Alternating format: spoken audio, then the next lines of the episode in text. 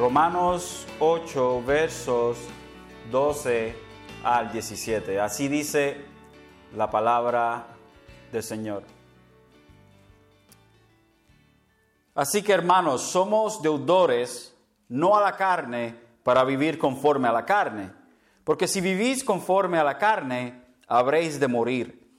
Pero si por el Espíritu hacéis morir las obras de la carne, viviréis. Porque todos los que son guiados por el Espíritu de Dios, los tales son hijos de Dios. Pues no habéis recibido un espíritu de esclavitud para volver otra vez al temor, sino que habéis recibido un espíritu de adopción, como a hijos, por el cual clamamos, Abba, Padre. El Espíritu mismo da testimonio a nuestro espíritu de que somos hijos de Dios. Y si hijos, también herederos, herederos de Dios y coherederos con Cristo, si en verdad padecemos con Él a fin de que también seamos glorificados con Él. Gracias Señor por tu palabra.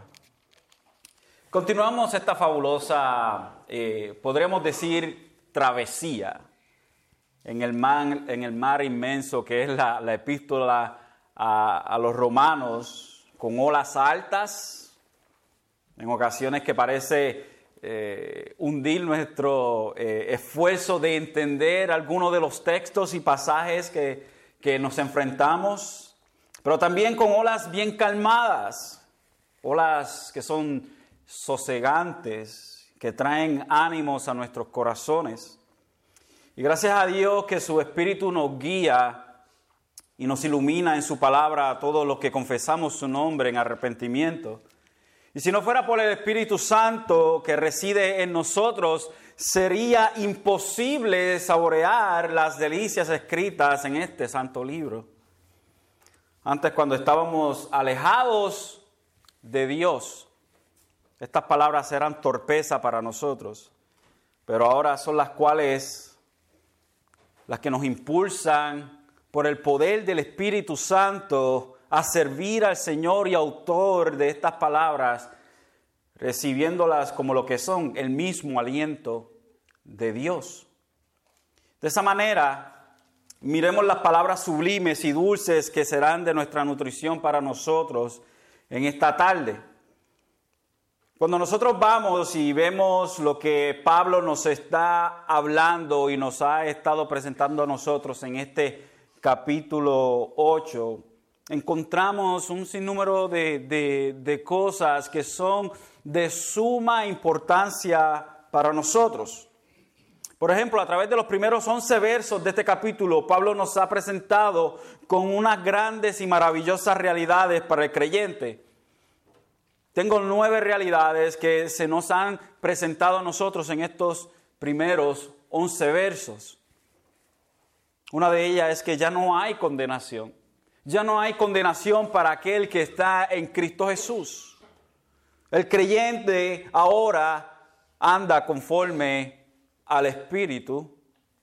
No andamos conforme a la carne. Nuestro patrón de vida no es conforme a los deseos de nuestra naturaleza pecaminosa. Número tres, hemos sido libertados del dominio del pecado y de la muerte por ende, entonces, nosotros no tenemos que someternos al pecado porque ya el pecado no es nuestro jefe. Y no tenemos que tener miedo de la muerte o de la separación entre nosotros, entre nuestro cuerpo y nuestro espíritu, porque esa muerte no nos va a llevar o no, o no nos va a hacer terminar en un tormento eterno, sino que porque estamos en Cristo tenemos vida eterna aunque nuestros cuerpos mueran. Número cuatro, los requisitos para nuestra reconciliación fueron sufragados por Cristo gracias al Padre. Todo lo necesario para el hombre ser salvo es sufragado por Cristo en la cruz del Calvario. Nada de lo que nosotros podamos o no podamos hacer nos va a llevar al cielo, es inconsecuente, en realidad no tiene ninguna clase de sentido, no tiene ninguna clase de buen resultado el hombre pretender y tratar de ganarse el cielo. Número cinco, nuestra mente está en el Espíritu. Nuestra mente está en el Espíritu, al igual que nosotros hemos sido o, andamos conforme al Espíritu, nuestra mente está en el Espíritu. Es, un, es básicamente un sinónimo. Nuestra mente está puesta en las cosas del Espíritu. Nuestro patrón de vida es conforme al Espíritu. Número 6, el Espíritu Santo mora en nosotros, la razón por la cual nosotros andamos en el Espíritu y, y podemos tener nuestra mente en las cosas del Espíritu es porque el Espíritu de Dios está en nosotros. El Espíritu de Dios está en nosotros. Número 7, Cristo está en nosotros.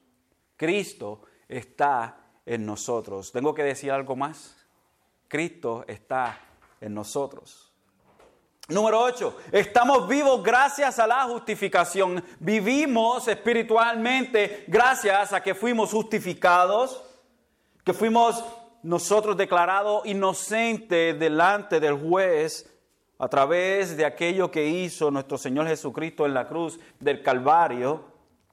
Y número 9, el mismo espíritu que resucitó de los muertos también, o perdón, que resucitó de los muertos a Jesucristo, también nos resucitará de entre los muertos a nosotros. El mismo espíritu que resucita a Jesucristo de los muertos es el mismo espíritu que nos dará a nosotros nuevamente vida, uniendo nuestros cuerpos a nuestro espíritu nuevamente. todo esto se nos ha presentado en los primeros 11 versos. Es por estas grandes realidades entonces que Pablo en los versos 12 y 13 hace un llamado a la responsabilidad. Un llamado a la responsabilidad con un aviso sombrio, un aviso que, que puede que meta miedo, pero en realidad no es así. Por un lado es sombrio, pero por el otro lado es alentador. El verso 2 entonces dice así que, hermanos, somos deudores, no a la carne, para vivir conforme a la carne. So, cuando vemos estas primeras dos palabras que dice así que, podríamos ponerlo de esta manera, podríamos decir, en vista de lo que hemos acabado de ver en los primeros 11 versos, si Pablo estuviera pensando como nosotros pensamos hoy en día, con versos en la mente, pero en realidad eso no estaba en la mente de Pablo porque no habían versos y no había no había ni siquiera puntuaciones, comas ni nada de eso por el estilo.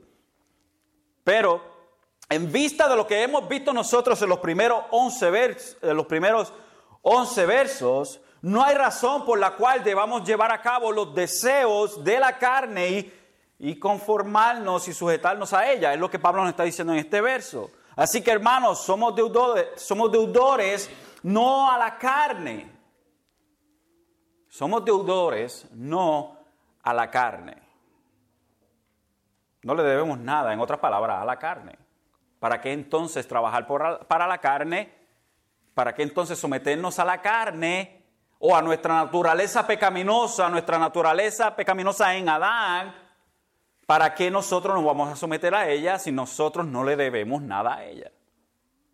Si cuando nosotros, nosotros como creyentes hemos venido al Señor, nosotros nuestra disposición ha sido cambiada, también ha sido cambiada nuestra posición en Dios y nuestra posición y relación con el pecado, porque antes nuestra relación con el pecado era de amo y señor, nosotros éramos, eh, eh, perdón, de esclavo y señor, nosotros éramos los esclavos y el pecado era el señor, el amo.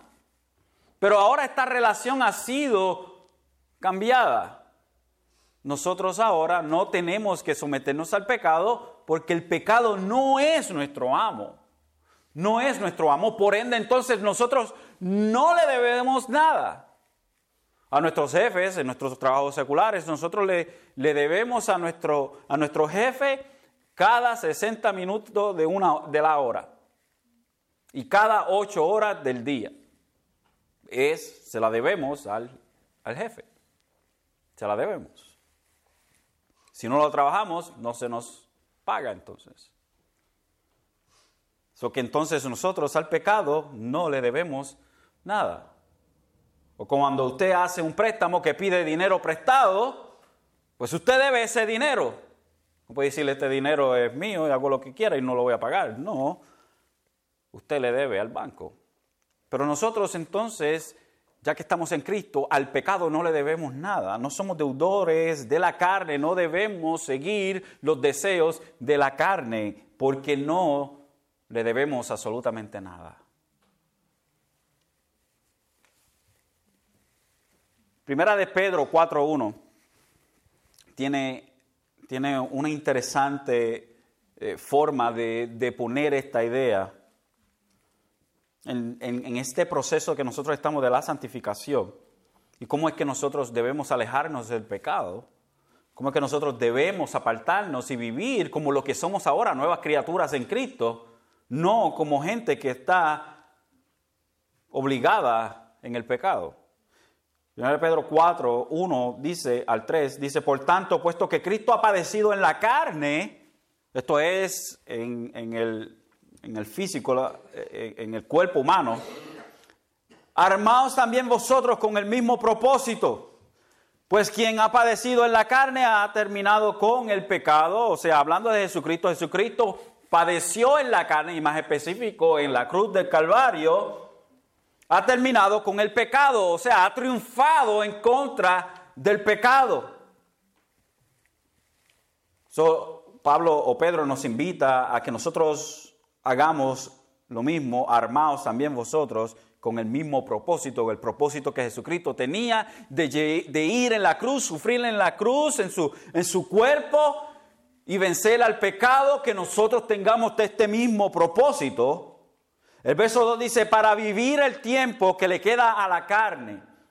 O sea, el tiempo que nos queda a nosotros en, este, en, este, en esta vida, dice, no ya para las pasiones humanas, sino para la voluntad de Dios. O sea, aquellos que están en Cristo no hemos sido quitados del mundo y no se nos ha quitado esa naturaleza pecaminosa todavía. So, el tiempo que estamos viviendo aquí en este cuerpo y con este pecado residente en nosotros, Pedro nos dice, no ya para las pasiones humanas, sino para la voluntad de Dios. So, el tiempo que estamos aquí, hermanos, lo vivimos no para las pasiones o para la carne, pero vivimos para la voluntad de Dios. Pedro continúa diciendo el verso 3 y dice, porque el tiempo ya pasado os es suficiente para haber hecho lo que le agrada a los gentiles, habiendo andado en sensualidad, lujuria, borracheras, orgías, embriagueces y abominables idolatrías. Ya el tiempo de ustedes someterse a la carne está en el pasado. El tiempo de ustedes someterse a su naturaleza pecaminosa está en el pasado. So, el tiempo que nos resta aquí, que estamos en este proceso de santificación, no hemos sido hechos santos todavía, porque si hubiésemos sido hechos santos por completo, eh, eh, experiencialmente, no simplemente posicional, somos santos delante de Dios, sí, pero en nuestra vida vemos que el pecado todavía reside en nosotros. Si esto llega a ser así, entonces no estuviéramos aquí no, estuviéramos, no necesitáramos estar aquí. Pero porque estamos trabajando, porque estamos aquí, porque estamos siendo formados a la imagen de Dios, nosotros tenemos que vivir en esa realidad. Así que el tiempo en donde le debíamos a la carne, el tiempo en donde estábamos sujetos a la carne para el creyente ha terminado. Por ende, vivamos a la realidad de nuestra posición ahora, que es a la voluntad de Dios. Volvemos a Romanos. El verso 13 dice, porque si vivís conforme a la carne, habréis de morir. Pero si por el Espíritu hacéis morir las obras de la carne, viviréis. Y aquí está este verso, junto con el verso 1, estos dos versos, cuando se ponen uno al, otro, hacen una tremenda, eh, podríamos decir, eh, un tremendo enredo en la mente de mucha gente. un tremendo enredo. Presenta una verdad, la primera parte de este, de este verso, a la cual debemos prestar atención. Vivir conforme a la carne evidencia muerte y resulta en muerte. Esto es algo bien claro. Y este verso puede ser sumamente problemático para muchos. ¿Por qué? Porque si vamos al verso 1, se nos dice, por consiguiente, no hay ahora condenación para los que están en Cristo Jesús, los que andan conforme, perdón, los que no andan conforme a la carne, sino conforme al Espíritu. So, los que están en Cristo Jesús son aquellos que andan conforme al Espíritu y no a la carne. Por ende, entonces nosotros somos, o no entramos, perdón, a condenación. no hay condenación para el que está en Cristo. No hay juicio de condenación.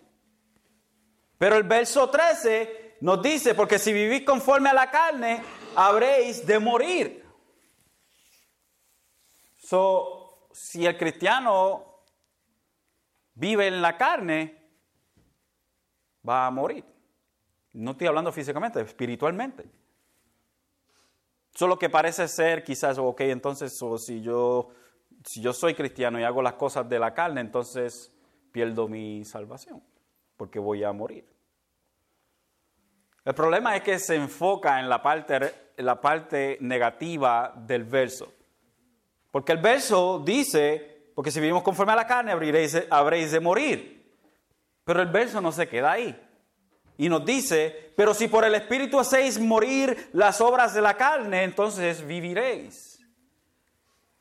Entonces cuando nosotros vemos que todo aquel que está en Cristo tiene el Espíritu Santo, y es guiado por el Espíritu Santo, entonces no hay otra opción para aquel que está en Cristo. Porque el que está en Cristo tiene el Espíritu Santo y como tiene el Espíritu Santo, piensa en las cosas del Espíritu Santo, su mente está en las cosas del Espíritu Santo, anda en el Espíritu Santo, por ende hace morir las obras de la carne.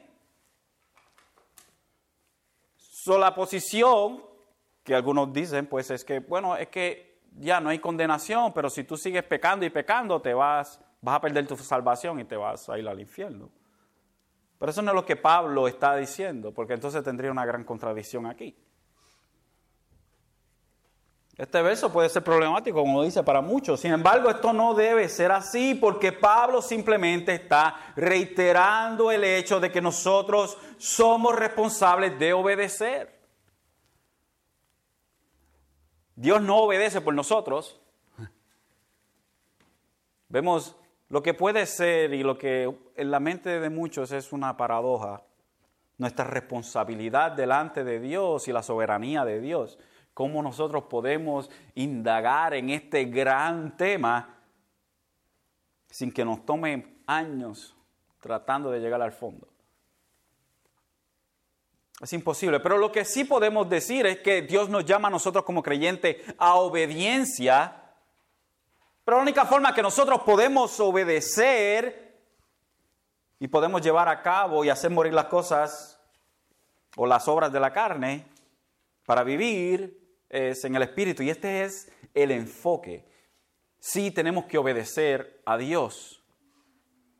Pablo, hablando en el capítulo 7, decía, miserable de mí. Porque, ¿Por qué miserable de mí? Porque él vivía a la, y conocía la realidad de su, de su pecado diario y tanto que lo odiaba, tanto que él odiaba pecar y se sentía miserable delante de Dios. Sin embargo, cuando entra entonces al capítulo 8, a la realidad de que es un pecador, él dice, él dice, por consiguiente, no hay ahora condenación para los que están en Cristo Jesús. Como untando una pomada a una herida que está recién hecha.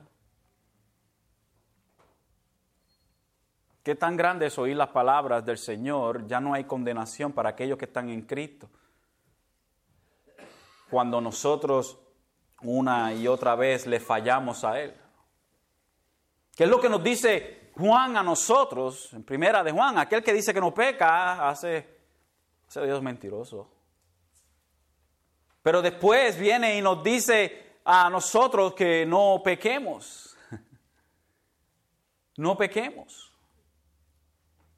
Que aquel que peca no es de Dios, y aquí nos y Él nos habla en eso, que el que insiste en el pecado y vive en un patrón de pecado, vive en una vida rendida a la carne, no es de Dios, nunca ha sido de Dios.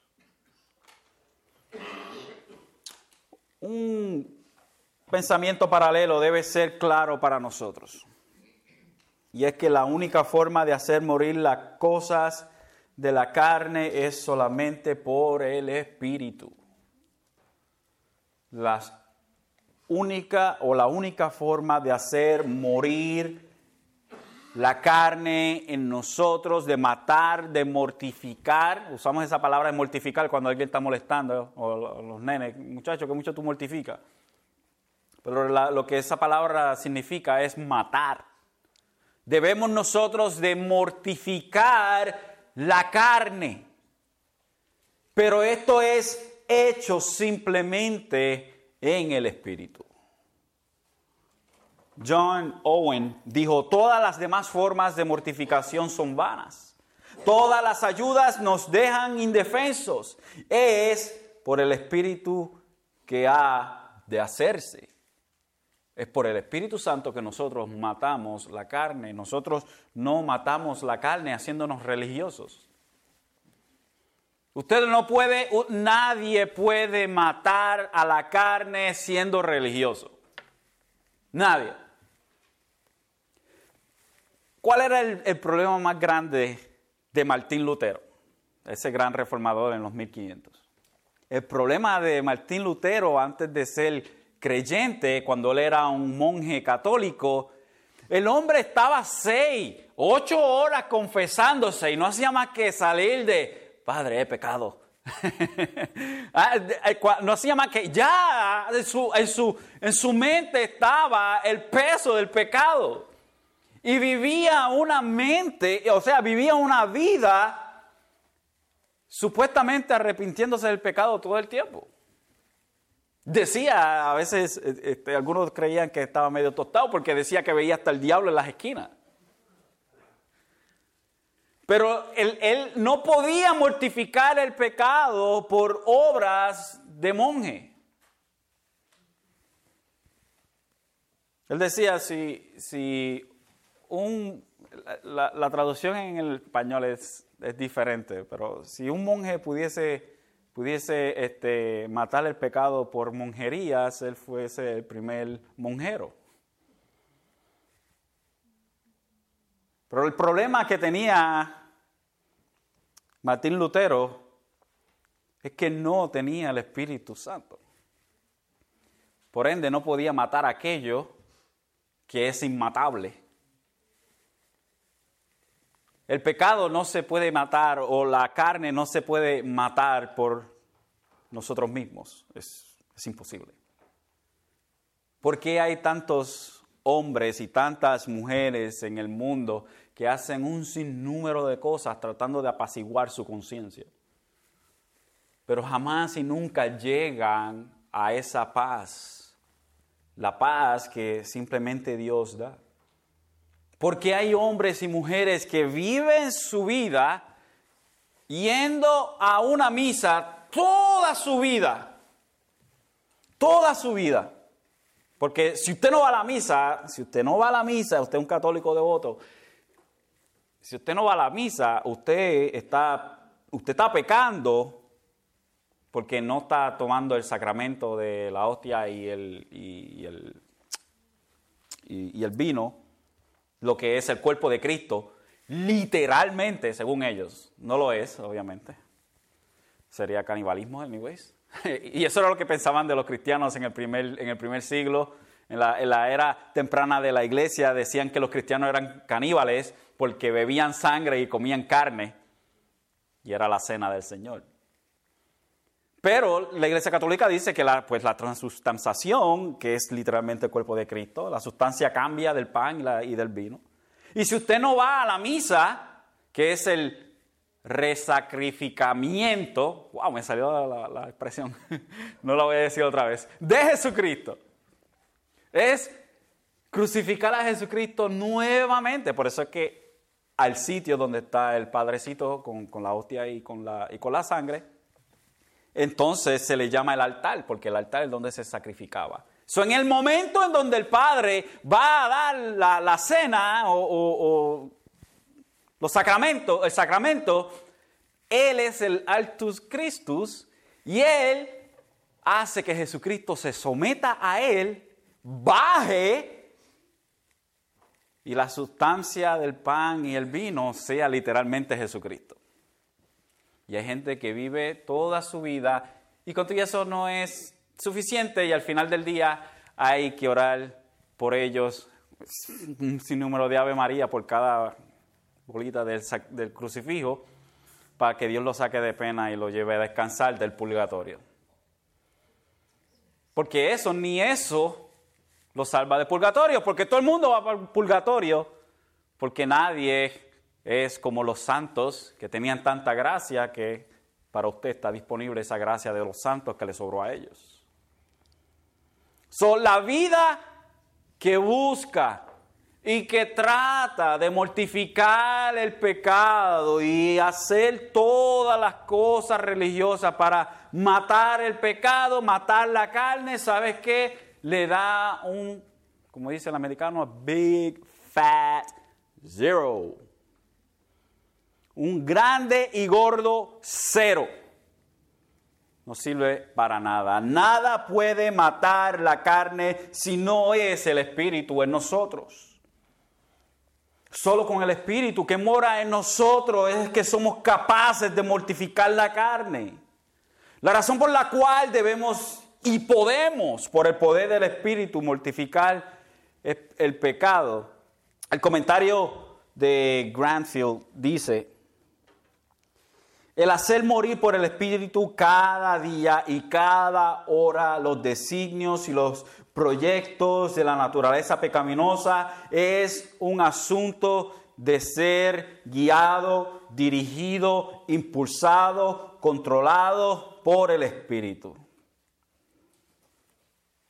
La participación activa del creyente está involucrada en esto es fundamental en la obra del Espíritu. Somatamos la carne por el Espíritu. Y esto no es algo que nosotros nos sentamos en una silla y dejamos que el Espíritu Santo mortifique toda la carne en nosotros. Esto es un proceso en que nosotros estamos involucrados. El Señor nos ha revelado en su palabra y nos ha dado a nosotros y nos ha iluminado a nosotros. Por ende, entonces, nosotros debemos obedecer el verso 14 entonces dice, porque todos los que son guiados por el Espíritu, por el Espíritu de Dios, los tales son hijos de Dios. So, aquí todos, sin excepción alguna, todos los hijos de Dios son guiados por el Espíritu. Todos los hijos de Dios son guiados por el Espíritu. No hay ambigüedad, no hay los que los, los hijos de Dios que son más espirituales que otros y otros que se pasan en el monte metidos, pues eso son mejores dirigidos, son dirigidos por el Espíritu Santo, mientras el resto vive en una categoría menor. Eso no es así. Todos los hijos de Dios son guiados por el Espíritu. ¿Y por qué? Bueno, ya lo hemos dicho, porque el Espíritu Santo está en nosotros. Los hijos de Dios son guiados objetivamente objetivamente. No es, siento, siento que el Espíritu me está diciendo que no peque. el Espíritu no te, no, te está, el Espíritu no te, te hace sentir que no debes pecar. El Espíritu te lo dice, ¿cómo? A través de la palabra. Es objetivo. Yo siento que no debo robar. No es que sientas o no, es que no debes robar. Yo siento que no debo mirar a esa mujer de esa manera. No, es que no puedes mirar de esa manera. Es bien claro, bien específico, bien explícito. No es algo subjetivo, es algo evidente. Es algo que Dios hace bien claro. Y aún a, aquellos en la iglesia primitiva, quienes el Señor les hablaba en ocasiones eh, audiblemente o a través de un profeta. Por ejemplo, en Hechos 16, 17, aquí dice, y cuando llegaron a Misía, intentaron ir a Bitinia, pero el Espíritu de Jesús no se los permitió. El Espíritu no les permitió que entraran a, estos, a estas ciudades. Específico y explícitamente no les permitió que entraran a estas ciudades. ¿Y cómo es que el Espíritu nos guía a nosotros entonces? ¿Cómo nosotros sabemos que el Espíritu nos está guiando a nosotros? tenemos un fuego por dentro, tenemos un sentimiento, tenemos algo, ¿qué, qué, qué es eso? Bueno, providencialmente el Espíritu nos guía a nosotros. El Espíritu nos guía a nosotros providencialmente. En su providencia Dios nos guía a nosotros. Y esto es bien, pero bien objetivo. Cuando usted mira hacia atrás, mire, mire cinco años atrás donde usted estaba. Y mire ahora. ¿Ha crecido usted en su caminar? ¿Ha crecido usted en el conocimiento del Señor? ¿Ha crecido usted o ha ido usted de, de, un nivel de conocimiento de las cosas y de cómo nosotros debemos obedecer, de cómo es el pecado, de cómo nosotros somos salvos, de lo que es el Evangelio? ¿Ha crecido usted en eso? Mire hacia atrás. Esa es la mejor forma que nosotros podemos ver la providencia de Dios. Es mirando hacia el pasado. Cómo todas las cosas sucedieron para que usted estuviera aquí. Cómo Dios tiene el mundo y todo lo que sucede en su mano. Y todo lo que Dios, todo lo que, todo lo que Dios propone, todo eso lleva a cabo. Y no hay quien pueda frustrar sus planes. Y no hay quien le dé consejo al Señor.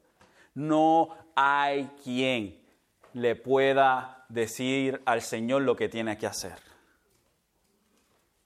Providencialmente Dios nos guía a nosotros. Las circunstancias de la vida nos guían a nosotros. Estoy hablando de creyentes. Pero antes de nosotros ser creyentes, hubiera un sinnúmero de circunstancias que permitieron que usted y yo oyéramos el Evangelio.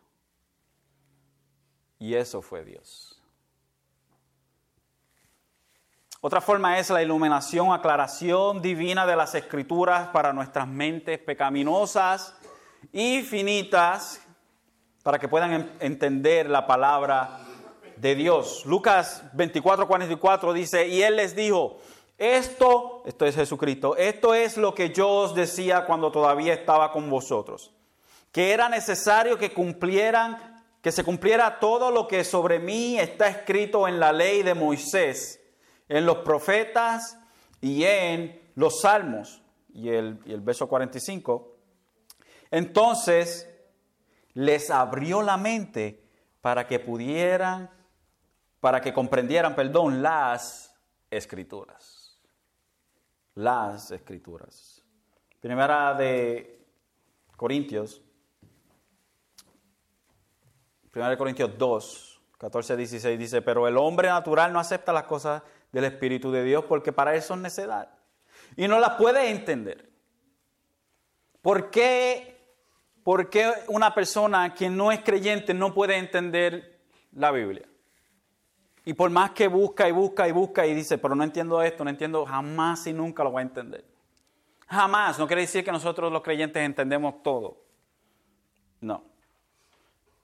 Pero porque el Espíritu Santo está dentro de nosotros, nos ilumina a nosotros para poder entender lo que su palabra dice. Uno de, los, uno de los problemas más grandes que nosotros tenemos dentro de la iglesia es la falta de entendimiento bíblico. Y no es porque la gente sea bruta, no es porque la gente es imbécil, lo estoy usando términos fuertes. No, es por falta de algo bien necesario, bien rudimentario en la vida del creyente y es el estudio de la palabra. El estudio de la palabra. Mira, hay gente que no estudia porque, ah, bueno, es que yo no soy un erudito, y no soy teólogo ni nada de eso por el estilo. No soy maestro. Y así que yo leo la Biblia y, a veces hay cosas que no entiendo. Ya, hay muchas cosas que quizás no podemos entender, que necesitamos ayuda en entender.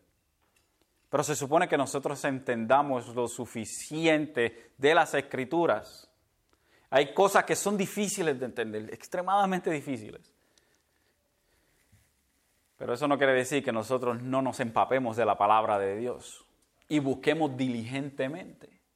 ¿Cómo estamos leyendo la palabra? La estamos leyendo como si fuera ah, la, bola esa 8, esa que uno le da. Y, y dice, ¿me voy a casar hoy? No. ¿Voy a tener chavo? No. ¿Me voy a morir? Sí. La Biblia no es una magic apple. La Biblia es la palabra de Dios y como tal nosotros así nos acercamos a ella, como la palabra de Dios. Lo que Dios quiso decir, eso dijo. Y dijo lo que quiso decir. Efesios, eh, no, ahí mismo en Segunda de Corintios, primero, Primera de Corintios, dice, en cambio, el que es espiritual, juzga todas las cosas, pero él no es juzgado. Porque ¿quién ha conocido la mente del Señor para que le instruya? Mas nosotros tenemos que la mente de Cristo. Nosotros tenemos la mente de Cristo. Y como el Espíritu Santo inspiró para que estos hombres escribieran todo, desde Génesis hasta Apocalipsis, desde que, desde el Torá, hablando de Jesucristo. El Torá, el Nebeim y el Cataim, los profetas y los salmos y los libros de historia, todos hablando del Mesías que había de venir. Y ahora el Nuevo Testamento nos apunta a, las, a, las, a lo que el Maestro nos enseñó a través de su vida a través de su ministerio, lo que hizo, anunciándonos lo que hizo Él en la cruz del Calvario. Efesios 1, 17 al 19 dice, pidiendo que Dios, que el Dios nuestro Señor Jesucristo, el Padre de gloria, os dé espíritu de sabiduría y de revelación en un mejor conocimiento de Él Pablo orando por los hermanos, de que los hermanos tuvieran mejor sabiduría, que crecieran en el conocimiento del Señor. Mi oración es que los ojos de vuestro corazón sean iluminados para que sepáis cuál es la esperanza de su llamamiento, cuáles son las riquezas de la gloria de su herencia en los santos y cuál es la extraordinaria grandeza de su poder para con nosotros, los que creemos conforme a la eficacia de la fuerza de su poder. Entonces, para que conozcamos el propósito de Dios para nosotros, para que conozcamos nosotros mejor a Dios El libro de Santiago nos dice, hay muchos de ustedes que no, que, no tienen conocimiento o que no tienen sabiduría o que son faltos de sabiduría porque no la piden. Y cuando piden, piden mal. Mire, no hay nada malo con nosotros orarle a Dios para que nos ilumine, nos dé sabiduría. ¿Cuántos de nosotros ora para que Dios nos dé sabiduría? ¿Acaso está eso en su agenda de oración? Decirle, Dios, dame sabiduría para entender tus escrituras, por ende conocerte mejor, por ende ser más fiel a ti. Porque si yo no conozco lo que el Señor exige de mí y lo que le agrada a Él en las escrituras, ¿cómo puedo ser un mejor siervo? Si no conozco el manual que el dueño de la casa me ha dado ok, haz esto, no hagas esto, acuérdate de cuando esto suceda, esto es lo que tienes que hacer. Y esto, pero si tú no conoces entonces lo que tienes que hacer, ¿qué buen siervo vas a hacer? Entonces, mientras nosotros estamos en esta vida, vamos mortificando la carne, pero a la misma vez, gracias, esto se hace gracias al Espíritu que mora en nosotros. Y ese mismo espíritu que mora en nosotros es evidencia de que somos hijos de Dios, porque somos guiados por Él. Efesios 3:16 dice que os conceda conforme a las riquezas de su gloria ser fortalecidos con poder por su espíritu en el hombre interior. De manera que Cristo more por la fe en vuestros corazones y que arraigados y cimentados en amor seáis capaces de comprender con todos los santos cuál es la anchura, la longitud, la altura y la profundidad y de conocer el amor de Cristo que sobrepasa el conocimiento para que seáis llenos hasta la medida de la plenitud de Dios nuevamente es la búsqueda de conocer mejor a Dios, de conocer su plan, de conocer todo lo que Él quiere que nosotros conozcamos a través de las Escrituras. Ok, el verso 15 entonces de Romanos dice, pues no habéis recibido un espíritu de esclavitud para volver otra vez al temor sino que habéis recibido un espíritu de adopción como hijos, por el cual clavamos Abba, Padre. a, diferencia de los no creyentes, quienes viven su vida con miedo a la muerte y en miedo al juicio, en qué es lo que va a pasar cuando me muera, nosotros hemos recibido al Espíritu, quien nos hace hijo de Dios con todos los derechos y ventajas de un hijo biológico. Entonces, el mundo tiene miedo porque no sabe cuando muera lo que va a suceder, no está seguro, vive en esa expectativa y es la cultura hoy en día, anyways. ¿Por qué siempre llaman a la, porque siempre llaman para que el padrecito vaya a dar los santos óleos al que se está muriendo? O aquel que está en una cama. Porque siempre hay una expectativa de lo que va a suceder después que muramos. Eso está en la mente de cada uno de nosotros. Y eso Dios lo puso ahí. Dios puso eso en nuestra mente, eso que la eternidad está incrustada en el alma del hombre.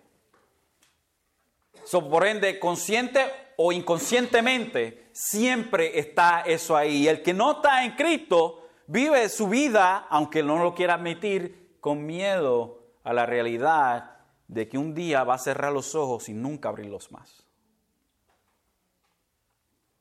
So Dios a nosotros no nos ha dado este, este espíritu de esclavitud para volver otra vez al temor, sino que hemos recibido un espíritu de adopción.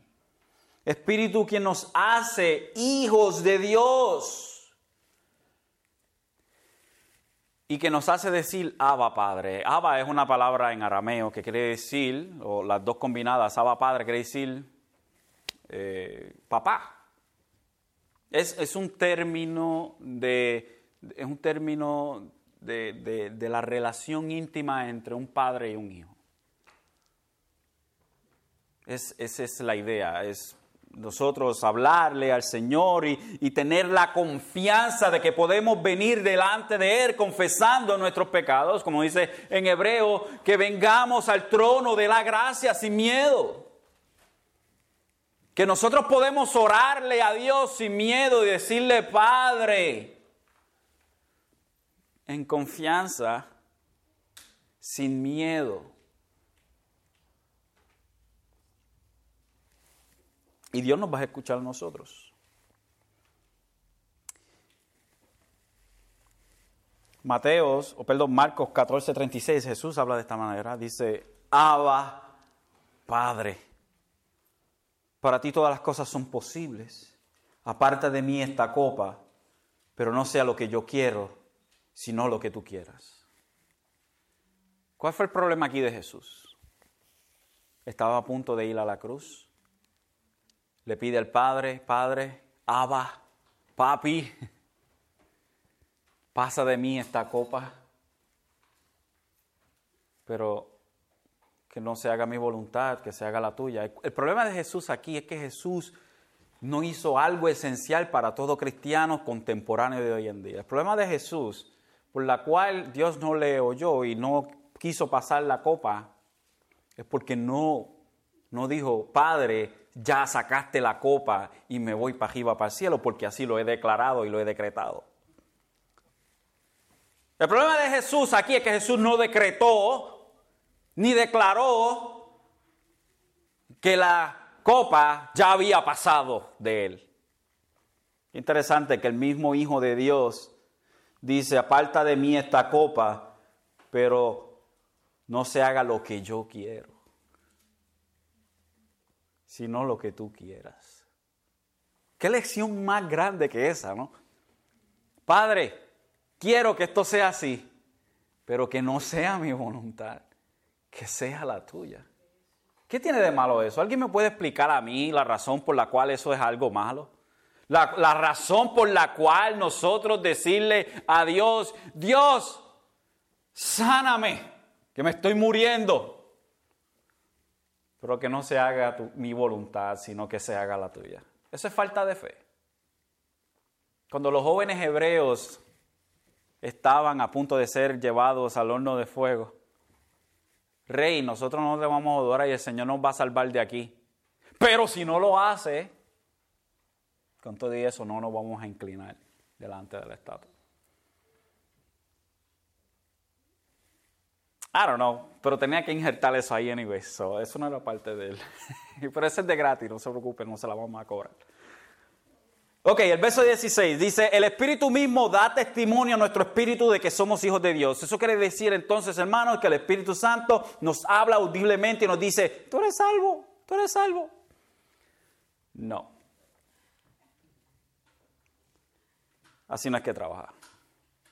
No es una voz que nos dice a nosotros, eres salvo, eres salvo, eres salvo.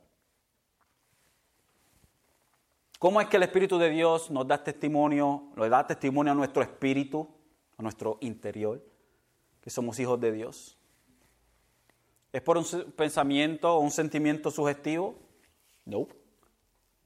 Creo que la idea es que el Espíritu Santo da testimonio a nuestro espíritu de que somos hijos de Dios, produciendo en nosotros algo bien importante y algo bien objetivo y algo que se ve, algo Hermanos, que Jesucristo dijo, por sus frutos os conoceréis. ¿Cómo es que el Espíritu Santo confirma nuestro espíritu de que somos de Él? Por nuestros frutos, que se supone que sean los frutos del Espíritu. Mire, nada subjetivo, algo bien objetivo y bien claro, que se ve a millones de millas de distancia. Los frutos del Espíritu en el cristiano. Si usted ve estos frutos del Espíritu en usted, en su vida, ¿quiere saber cuáles son entonces esos frutos? Por si acaso se lo ha olvidado.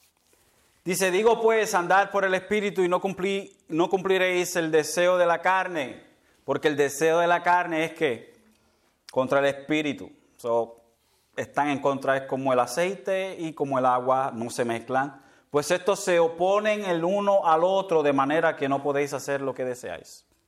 Dice, pero si sois guiados por el Espíritu, no estáis bajo la ley. Ahora bien, las obras de la carne son evidentes, las cuales son inmoralidad, impureza, sensualidad, idolatría, hechicería, enemistades, pleitos, celos, enojos, rivalidades, disensiones, sectarismo envidias, borracheras, orgías y cosas semejantes, contra las cuales os advierto, como ya los he dicho antes, que los que practican tales cosas no heredarán el reino de Dios. Mas el fruto del Espíritu es que es amor, es paz, es paciencia, es benignidad, es bondad, es fidelidad, es mansedumbre, es dominio propio. Y contra estas cosas no hay ley. Entonces, nosotros, cuando vemos estos frutos en nuestras vidas, cuando estamos creciendo en estos frutos, Ese es el testimonio del Espíritu Santo a nuestro espíritu de que somos de Dios. No una voz pequeña en nuestro oído. Pablo continúa el verso 16, dice, y si hijos, ok, somos hijos, hemos establecido que somos hijos de Dios. Ok. También herederos. Y como herederos entonces, herederos de Dios. ¿Y qué? Y coherederos con Cristo. Y termina con una frase que parece ser extraña, si en verdad padecemos con Él a fin de que también seamos glorificados con Él. So, nosotros somos herederos, coherederos, porque somos hijos de Dios. Es recibir aquello que un hijo biológico recibe. Nosotros fuimos adoptados fuimos puestos en porque no éramos hijos de Dios, fuimos libertados nosotros del poder del pecado, fuimos libertados nosotros, fuimos traídos a vida y fuimos adoptados a la familia de Dios. Pero nosotros somos completamente hijos de Dios, aquellos que han venido a Él en arrepentimiento y creyendo en Jesucristo. Somos hechos hijos de Dios. Y aunque todavía no se han manifestado todos los beneficios de nosotros, de nosotros ser hijos de Dios, podemos tener por seguridad de que nosotros tendremos nuestra posición como coherederos con Jesucristo. Mire, Juan 17, 24 dice, Padre, quiero que los que me has dado estén también conmigo donde yo estoy, Jesucristo, orando por nosotros, para que vean mi gloria la gloria que me has dado porque me has amado desde antes de la fundación del mundo. Apocalipsis 3:21 dice, el vencedor, le concederé sentarse conmigo en mi trono, como yo también vencí y me senté con mi Padre en su trono. El beneficio de ser coheredero es el beneficio el beneficio de los beneficios de Jesucristo. Jesucristo como el único hijo de Dios y nosotros como los hijos adoptivos de Dios somos y compartimos esa herencia del Padre. Y no está hablando del punto de vista judío, porque el punto de vista judío está, usa lo que nosotros llamamos la primogenitura, que el primer hijo recibe el doble de la porción, por eso que dice doble porción, el doble de la porción de lo que recibe el resto de los hijos. Aquí estamos hablando del sentido greco-humano, en donde todas las partes son divididas igualmente. Como nosotros conocemos, digo, algunas familias lo hacen así, otras no, pero anyways. Cuando se muere el patriarca de la familia, él deja las cosas y las divide en, de igual forma para todos sus hijos. De esta misma manera, el Padre nos da a nosotros y somos coherederos con Jesucristo, compartiendo con Él todos los beneficios. Apocalipsis, en Apocalipsis hay unos versos bien interesantes y a mí me encantan y quise añadirlos ahí de última instancia. Dice, y al vencedor, el que guarda mis obras hasta el fin, le daré autoridad sobre las naciones. Cuando Jesucristo venga, tendremos autoridad sobre las naciones.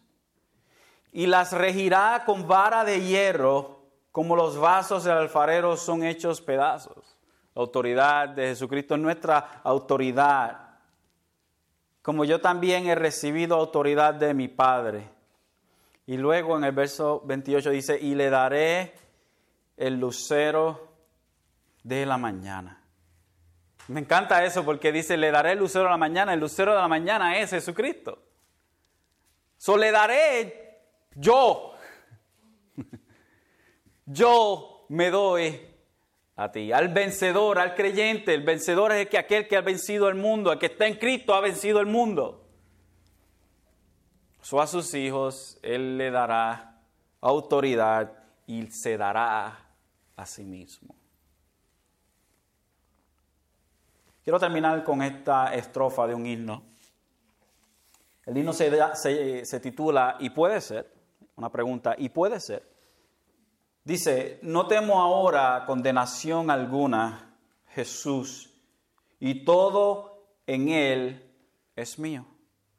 Vivo en Él, mi cabeza vestido de divina justicia, con libertad me acercó al trono eterno y reclamó la corona por medio de mi Cristo. Sorprendente amor, ¿cómo puede ser? Que tú, Dios mío, murieras por mí. Una de las cosas más hermosas que nosotros miramos y debemos mirar y debemos añorar es estar con nuestro Señor. Pero mientras estamos en este cuerpo, nosotros tenemos al Espíritu Santo en nosotros por el cual nosotros podemos hacer morir aquello que nos mataba, aquello que nos tenía debajo de un yugo de muerte. Solamente con el Espíritu Santo en nosotros todo esto se puede llevar a cabo. ¿A perfección? No, porque todavía hay pecado en nosotros. Pero nuestro patrón de vida es de crecer y seguir siendo hechos a la imagen de Jesucristo. Amén.